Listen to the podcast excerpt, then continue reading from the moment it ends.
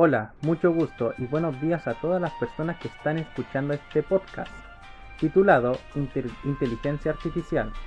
Mi nombre es Luis Basaure, estudiante del Liceo Instituto Tecnológico Inteco, y me acompañan mi grupo de trabajo. Aquí está Joel León. Buenos días a todos y a todas.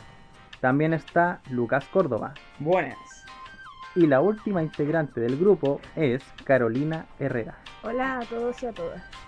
Ellos son del proyecto Coffee Industry y tenemos a otro invitado, él es Matías Aceituno. El día de hoy queremos conversarles acerca del proyecto de inteligencia artificial.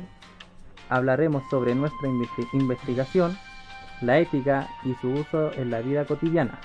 La inteligencia artificial hace posible que las máquinas aprendan las experiencias que ocurren mayormente al aprendizaje profundo y al procesamiento del lenguaje. La inteligencia artificial se puede resumir en tres partes. El estudio de redes neuronales, el aprendizaje automático y actualmente el deep learning.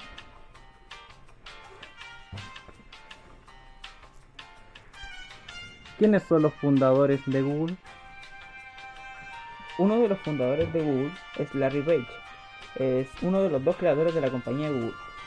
Sergey Brin es otro de los fundadores de Google. Él dice que los avances en la inteligencia artificial traen nuevas preguntas y responsabilidades. Sobre eso, Brain también escribió algo al respecto a la inteligencia artificial y dice así. La nueva primavera en la inteligencia artificial es el desarrollo, es el desarrollo más significativo en la información en la vida. Aquello lo dijo un hombre cuya empresa ya ha producido grandes cambios en la forma en la que las personas y las empresas usan las computadoras. Ahora tocaremos el tema en más profundidad. ¿Cuándo inició la IA? La IA inició con el informático John Carty. Acuña por primera vez el término de la inteligencia artificial durante la conferencia de Dortmund de 1956. Consideraba el germen de la disciplina. La IA es uno de los temas que más veces aparece en la ciencia ficción contemporánea. Todo relato futurista incluye siempre alguna referencia al tema, ya sea en forma de androide o de simplemente, simple computador, e incluso en muchas ocasiones llega a ser el núcleo de la historia. El hombre desde hace tiempo ha intentado construir máquinas que realicen sus tareas más rutinarias o más peligrosas, intentando imitar su comportamiento y el del resto de los seres vivos.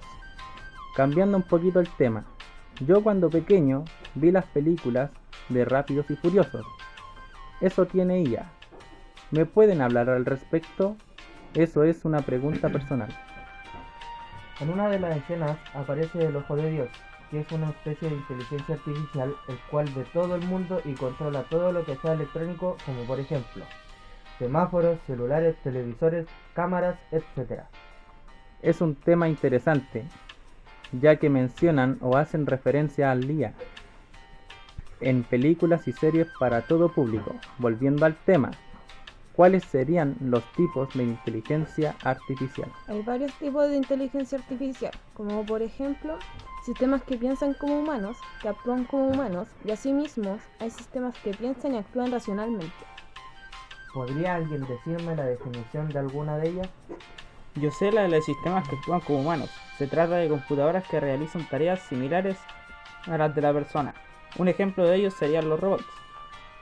¿Cuáles son las aplicaciones prácticas de la IA? Perdón, ¿me puedes repetir la pregunta? ¿Cuáles son las aplicaciones prácticas de la IA? Actualmente las más comunes son las de asistencia personales virtuales, finanzas, educaciones, comerciales, climáticas, agrícolas, logísticas, transportes y sanidad. Finalmente, ¿qué diferencia hay entre Google y Apple? Nuestro invitado nos dará su opinión. Bueno, respecto a la pregunta, eh, ¿qué diferencia hay entre Apple y Google?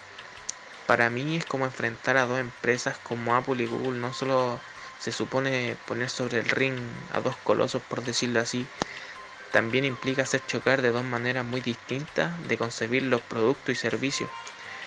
eh, ya que una se caracteriza por mantener inexpugnable y cerrado su sistema, la otra por su apertura y por, su, y por rentabilizar al máximo los datos de usuarios, ya que Apple cuenta con una tecnología un poco más avanzada que la de Google, el ámbito tecnológico como, como el ámbito de seguridad y privacidad.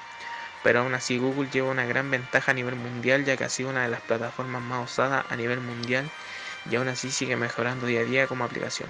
Para mí esa es, la, esa es una respuesta o una opinión respecto a la pregunta. Que Google tiene más usuarios y cosas para buscar, pero Apple tiene más ventajas en inteligencia. Sería más hablado en la diferencia entre Alexa y Google Home.